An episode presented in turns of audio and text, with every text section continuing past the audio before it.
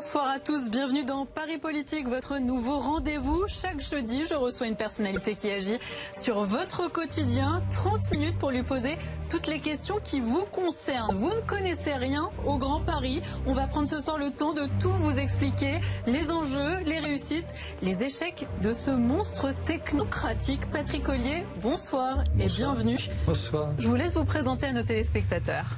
Vous commencez mal avec le monstre technocratique. Je savais que ça n'allait pas vous Nous plaire. Sommes tout sauf ça, car nous nous intéressons au quotidien des, des métropolitains. On aura le temps d'y revenir. Présenter la métropole, c'est ce que vous voulez Non, vous présentez-vous, tout simplement. Patrick Ollier, je suis maire de Rueil-Malmaison et je suis président de la métropole du Grand Paris.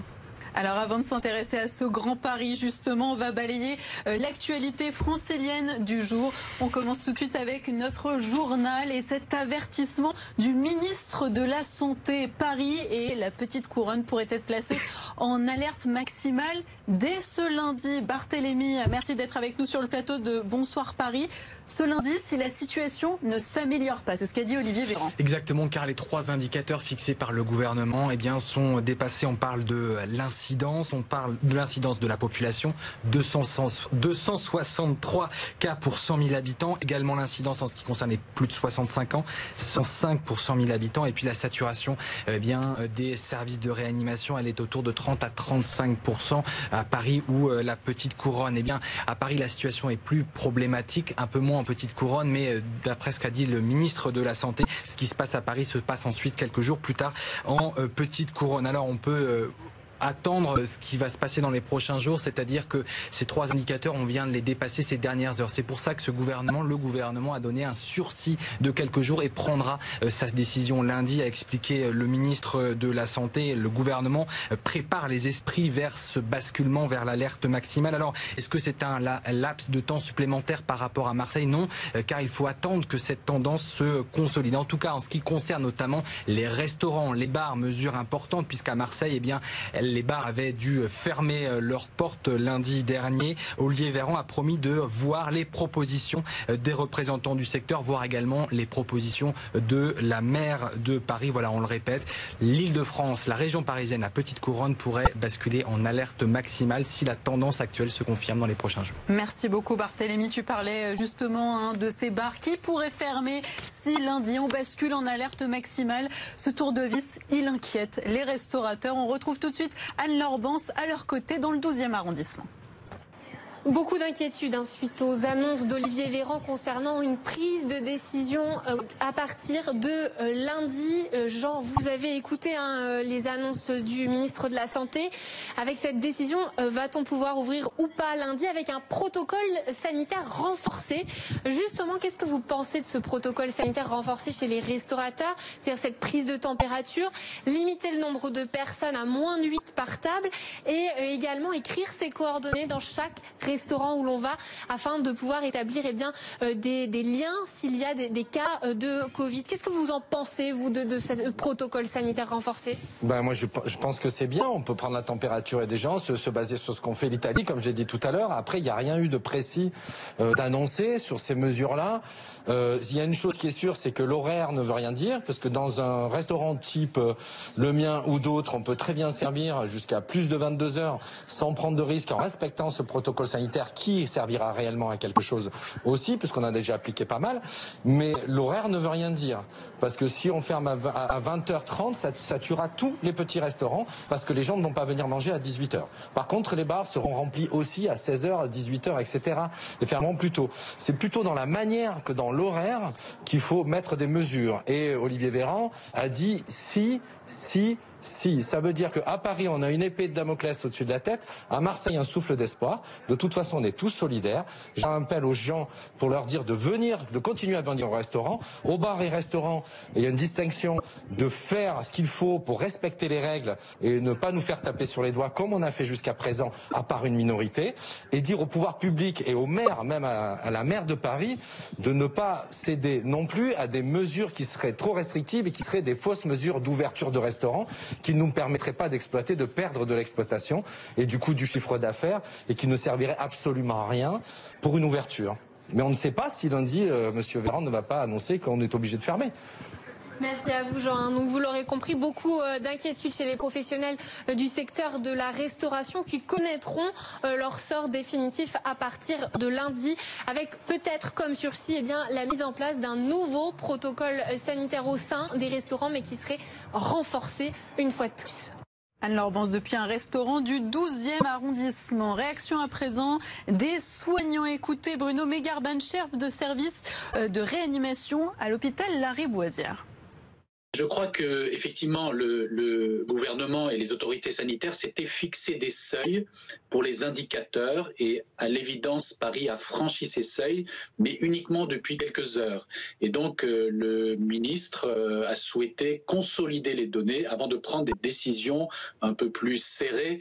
Il est très peu probable que d'ici euh, dimanche il y ait une inflexion dans les indicateurs, euh, puisque nous, on voit tous les chiffres augmenter sur le terrain, euh, donc notamment le pourcentage d'occupation des lits de réanimation. Donc j'ai bien peur que malheureusement, les décisions soient prises lundi matin, comme annoncé par le ministre.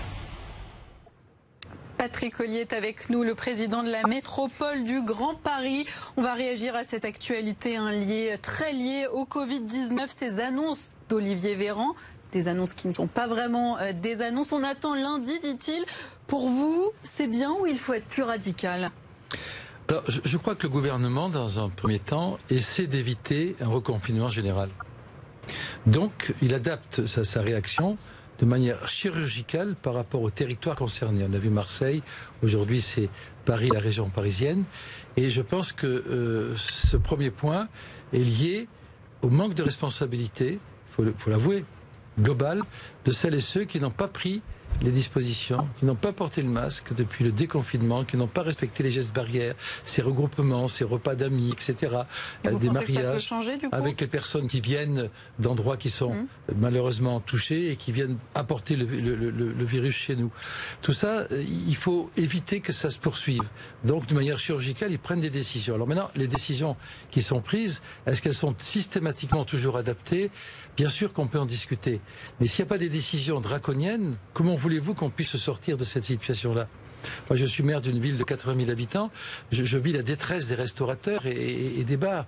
je comprends l'envie que les gens ont d'aller boire un verre, d'être avec des amis. Mais si en sortant de là, ils sont malades et qu'ils transportent la maladie à leurs parents qui risquent d'en mourir, ou d'autres personnes, c'est quand même dramatique. Je crois qu'il faut réfléchir euh, à ce que le gouvernement prenne des décisions adaptées. Il faut se concerter avec nous, les élus, avec les professionnels. C'est pas toujours fait. C'est pas toujours fait. Vous trouvez qu'il y a une évolution sur ça, un changement de ton de la part du gouvernement qui consulte davantage? Anne Hidalgo a été reçue par exemple par euh, Jean Castex. Mais, c'est très bien. Moi, j'ai vu Jean Castex pendant une heure et demie aussi. C'est le Premier ministre fait des efforts, Véran. Mais ça ne vous suffit pas. Fait des efforts, c'est mieux. C'est mieux parce qu'il y a quelques semaines, ce n'était pas le cas. On a vu sur Marseille. Donc c'est mieux, mais cette consultation ne peut pas remettre en cause les décisions qu'il faut prendre. Les décisions doivent casser la chaîne de la contamination. C'est ça le problème. Donc, quelles que soient les consultations, on est bien, bien heureux d'être prévenu à l'avance. Mais moi, je, je, plains les, les, professionnels qui vivent un drame. Il faut donc que le gouvernement dégage des fonds financiers pour pouvoir aider au mieux ces professionnels qui doivent comprendre qu'il va falloir peut-être pour 15 jours ou 3 semaines cesser leur activité. Il faut qu'ils soient aidés. Est-ce qu'ils le sont? Le gouvernement a promis de dégager d'autres sommes. Je pense qu'on n'en est pas. oui, on n'en est pas. On n'en est pas à quelques centaines de millions près par rapport à la dette et par rapport à Maastricht. Donc euh, le gouvernement peut faire les efforts nécessaires. Il faut qu'il les fasse. Et la situation sanitaire à titre personnel, elle vous inquiète? Oui. Ah oui.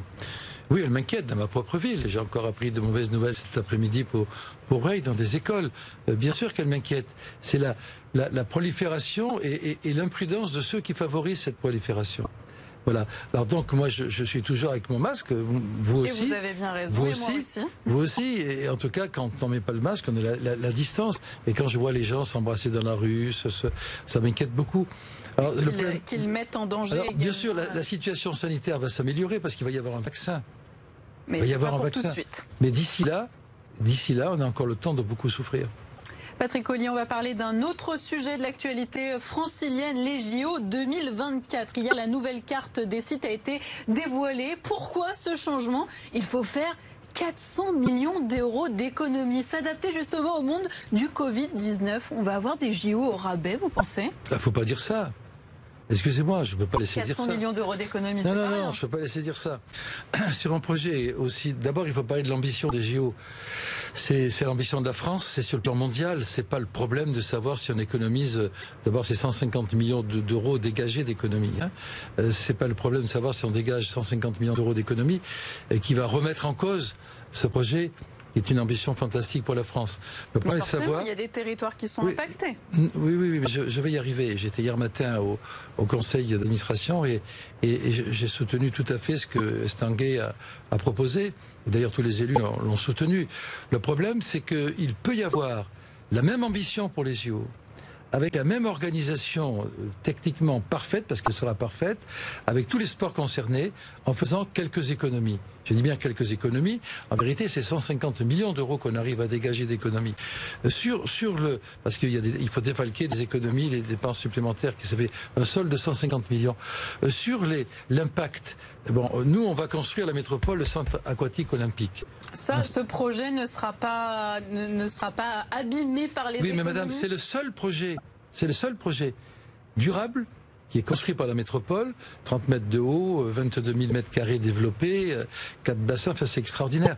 Et, ce, centre aquatique, dans l'héritage, va être à disposition des populations de la Seine-Saint-Denis. C'est le seul. Tous les autres sont éphémères et sont détruits après les JO. Alors qu'est-ce qu'on parle de, de, JO au rabais? Ce qui compte, c'est que, que tous les sports puissent avoir un lieu d'expression, ils l'auront. Il n'y a, pas de sport supprimé. On change pour faire des sports déplacés. La Seine-Saint-Denis, par exemple, perd euh, la natation. Oui, mais elle gagne autre chose. Elle gagne l'escalade au Bourget. Euh, c'est un, puzzle euh, ou un jeu de dames, je ne sais pas comment on peut dire. C'est-à-dire que si on déplace quelque chose, on le remplace par autre chose. Le, stade olympique aquatique, lui, est déplacé vers, vers l'aréna, c'est vrai, mais ça ne change rien au fait que le centre euh, olympique que nous construisons est là et sera là pour des décennies dans ce département. La métropole va euh, financer et aider au financement de quatre piscines autour de Saint-Denis euh, pour l'entraînement et ensuite dans l'héritage pour les jeunes qui en ont besoin car ils sont effectivement dans une difficulté d'apprentissage de la natation. Donc on a bien conscience de ça. Il ne faut surtout pas dire qu'il y a des territoires qui sont défavorisés. Je comprends les élus qui disent on m'enlève ça, mais on, on donne autre chose pour remplacer et ça ne change rien globalement à l'équilibre des Jeux pour 2024. Et nous, la piscine, le centre aquatique, je l'ai dit cet après-midi en conférence de presse, on va délivrer le permis de construire en novembre au lieu de le faire en décembre. Les travaux vont commencer en juin 2021 et tout sera fini en 2024. Et nous, pour le seul, je répète, équipement durable euh, pour les usagers. Nous respectons le calendrier. Sébastien, dont vous êtes très fier. On va terminer ces questions d'actualité avec euh, une actualité qui vous concerne également de très près, le sommet du Grand Paris qui s'est déroulé dans le 8e arrondissement. 10 ans, hein, la métropole du Grand Paris. On va y revenir en détail. Juste avant, je vais vous faire écouter les, les propos de la maire de Paris qui était accompagnée du maire du Havre au cœur de leur débat. Un Grand Paris jusqu'à la mer. Cette idée du Grand Paris jusqu'à la mer et jusqu'au Havre, en passant évidemment par Rouen, est une idée euh, à laquelle non seulement je souscris, mais qui me paraît être euh, une, vision. Et euh, sans doute, s'il y a une réforme territoriale à faire dans les années qui viennent dans notre pays, elle devrait être de créer une région capitale qui soit depuis l'île de France jusqu'à la mer. Il faut évidemment qu'il y ait plusieurs acteurs dans cette affaire. Euh, si, je devais faire la, somme des choses à dire, il faut beaucoup de détermination et une assez grande humilité. Il faut beaucoup de détermination parce que euh, chaque pas en avant est compliqué. Euh, Vous êtes d'accord justement avec cette extension du Grand Paris jusqu'au Havre? Vos bureaux seront au Havre? Dites-nous tout. Pas les bureaux de la métropole, mais le bureau de l'établissement qui va être créé vont, vont, être au Havre. En tout cas, nous sommes d'accord. Bien sûr que je suis d'accord. Parce que le Havre est naturellement le port maritime de Paris. Et je vous le disais à l'instant, c'est Napoléon en 1802 qui a commencé par dire que le port de Paris, le port de Rouen, le port du Havre sont le même port et de la même ville, dont la Seine est la rue principale. 1802. Vous vous rendez compte? Elle est en train de le construire. Bien sûr que je suis d'accord. J'étais à ce débat et Anne Hidalgo, moi-même et, et, Edouard Philippe, nous avons très longuement discuté. Les décisions vont être prises très rapidement sur le plan administratif et nous très allons rapidement, c'est quand? dans les, dans les semaines qui suivent pour les ports, hein, j'entends pour l'établissement public des, des ports, la repas. Et ensuite, nous, politiquement, on va accompagner cette création, entre guillemets, administrative, pour que le projet politique de, de, de, de, cette métropolisation du Havre euh, puisse se faire. C'est l'évolution normale de la métropole du Grand Paris. ce n'est pas normal pour tout le monde. Hein. Euh, le président de la région Normandie, Hervé Morin, vous le connaissez sans doute, qui a tweeté non la Normandie n'est pas le paillasson de l'île de France. Vous lui répondez quoi? Que le terme de paillasson euh, est euh, tout à fait déplacé. Parce que le problème n'est pas de savoir euh, qu'est-ce qu'on va retirer à qui que ce soit en faisant ça. Le problème est de savoir qu'est-ce qu'on va apporter à la Normandie en faisant ça. Vous imaginez un TGV Le Havre-Paris Vous imaginez ce, port du Havre qui va devenir un des, euh, un des premiers, il l'est déjà, mais qui, peut devenir le premier en Europe avec euh, cette voie directe sur Paris, avec les 7 millions et demi d'habitants de, la métropole comme débouchés C'est extraordinaire. Donc c'est complémentaire. Et je pense qu'Hervé Morin, qui, qui est un ami, devrait réfléchir avant de parler de paillasson parce que c'est pas la bonne expression. La bonne expression, c'est ce qu'on retiendra. Allez, maintenant, il est temps, Patrick Ollier, euh, de creuser, de cerner, de comprendre ce qu'est le Grand Paris. Là, on s'est projeté jusqu'au Havre. On va peut-être déjà revenir dans le, dans le cadre strictement euh, francilien. Parce que moi, je me suis rendu compte, en en parlant autour de moi, que quand je parlais de la métropole du Grand Paris, eh bien, personne n'y connaissait rien. Alors, vous allez essayer d'un peu nous expliquer concrètement Qu'est-ce que ça change au quotidien des franciliens, cette métropole du Grand Paris? Alors il faudrait une heure, mais je vais le faire en cinq minutes. Un euh, exemple concret peut-être si, Oui, mais si les Français, les, franciliennes ou les, métropolitains ne savent pas ce qu'est la métropole, c'est parce que tous les débats citoyens qu'on a voulu organiser n'ont pas pu s'organiser. Car le président de la République, il y a deux ans, a dit qu'il allait changer la métropole, la faire évoluer. Et les lois ne sont pas encore sorties.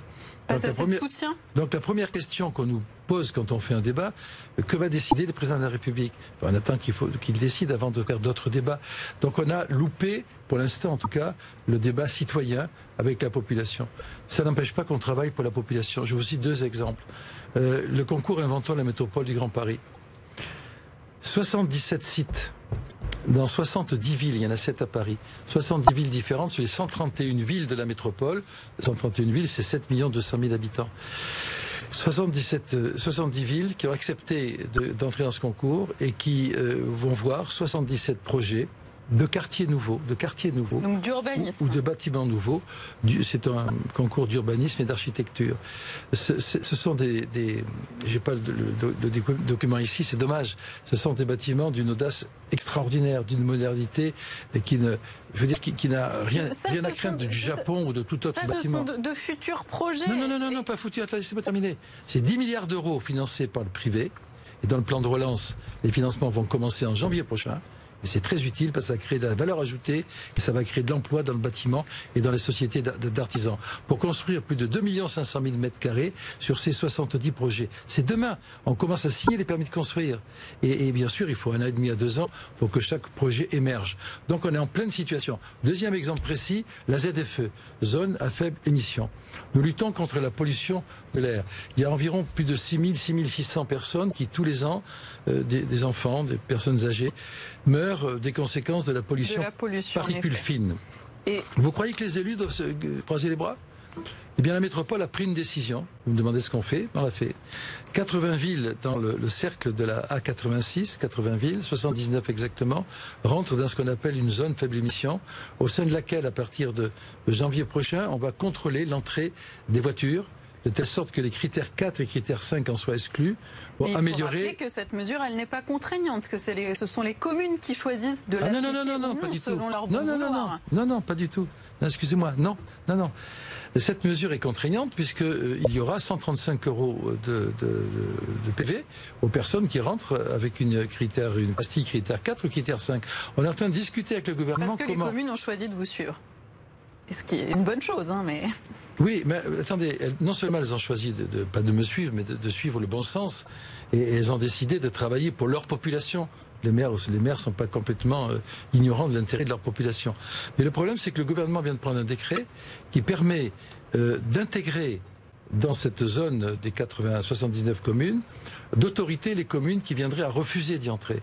Et sur les 79, nous en avons 7 ou 8, 7 ou 8, je me souviens plus, qui ont refusé d'y entrer. Elles seront intégrées automatiquement pour pas qu'il y ait trou dans la raquette et que lorsqu'on mettra les caméras de vidéo euh, verbalisation dès l'année prochaine, eh bien, euh, elles puissent fonctionner sur tout le territoire de ces 80 communes.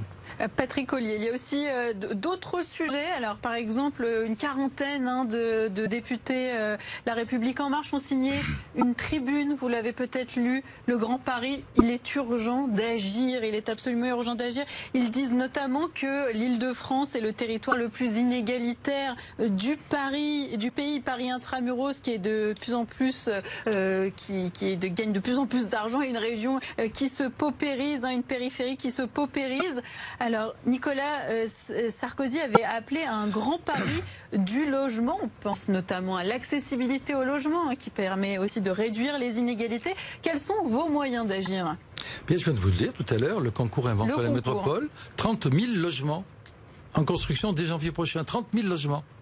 Et ce seront des logements accessibles bah, Bien sûr. Et, des logements sociaux? Sur les 30 000 logements, il y a 10% de logements sociaux, oui. 15% de logements sociaux, pardon. Et bien sûr qu'ils sont accessibles. Alors, ces députés, euh, je comprends très bien euh, qu'ils aient envie de, faire, de, créer de la polémique, mais s'ils suivaient de près ce que nous faisons au quotidien, ils ne diraient pas qu'on ne fait rien. Alors qu'on fasse différemment, pas de problème. Qu'on fasse autrement, pourquoi pas. Mais moi, je me sens très, très touché par le fait qu'on nous reproche de, ne rien faire. Par exemple, la GEMAPI, la gestion des inondations, on est en train d'investir dans le casier pilote de l'Abassé pour éviter pour les Jeux Olympiques près de 10 cm d'eau euh, dans les inondations sur Paris. On vient de signer une convention avec les agriculteurs qui acceptent qu'on surinonde leurs champs, surtout l'amont de la, de la Seine, euh, de telle sorte que ça protège aussi les, les villes inondées jusqu'à présent, etc. etc. par exemple, on a lancé une opération Centre-ville vivant. Il y a 40 villes qui sont dans cette opération. On va revivifier leur centre-ville. Et on voit que les exemples sont, nombreux. Ils sont très nombreux. Je vous coupe, Patrick Collier, parce qu'on on va vous apporter un tout petit peu de contradiction, parce que les contradicteurs, quoi que vous disiez, sont nombreux. Hein. La métropole du Grand Paris, elle pose euh, beaucoup euh, de questions. On va écouter l'un d'entre eux. On va écouter tout, tout de suite Othman Nasrou, qui est le premier vice-président de la région Île-de-France. Il a un message à vous faire passer, par ah Notre constat est toujours le même. Nous ne voulons pas euh, d'une fracture au sein de la région Île-de-France entre des gens qui seraient dans la métropole et d'autres qui seraient relayés en grande couronne, euh, et sachant que ce sont déjà ceux qui sont les plus éloignés des transports et qui connaissent une vraie fracture territoriale, avec un sentiment de relégation. Donc, euh, au moment où tout le monde considère qu'il y a un vrai millefeuille territorial, la décision qui a été de rajouter un échelon supplémentaire euh, sans clarifier les compétences, sans clarifier qui fait quoi, ne va pas, être la bonne chose à faire. Et donc, naturellement, nous, on continue de plaider pour un rapprochement, une région métropole qui a des compétences élargies mais c'est peut-être ça la, solution. On fusionne et, on arrête de se perdre dans ce millefeuille administratif. Oui, je, sais très bien le combat qu'à la région on, mène contre la métropole. On ne supporte pas qu'elle existe dans la régionale. Le problème n'est pas là. La métropole des maires, ce sont les maires qui constituent la métropole. Les maires qui peuvent agir sur leur territoire pour faire ce que je vous ai dit dans l'intérêt des populations. Cette métropole des maires, elle est fondée sur la zone dense la zone dense. 7 millions d'habitants sur la zone dense. C'est pour gérer ensemble mieux cette zone dense, dans l'intérêt des populations, faire des économies de gestion en tant que maire, entre nous les maires, qui sommes élus au suffrage universel. Ça n'a rien à voir avec la région ou les départements qui ont d'autres compétences. Alors qu'on supprime un échelon on peut en discuter, c'est pas le problème. Le problème, c'est qu'on ne peut pas mélanger cette, grande région rurale des Yvelines, de, la Seine-et-Marne ou de l'Essonne avec la zone dense. C'est pas du tout les mêmes modalités de gestion. Alors moi, j'appelle mes amis euh, pour leur dire ne vous demandez pas ce que la métropole peut vous prendre. Posez-vous la question de savoir ce que la métropole peut vous apporter.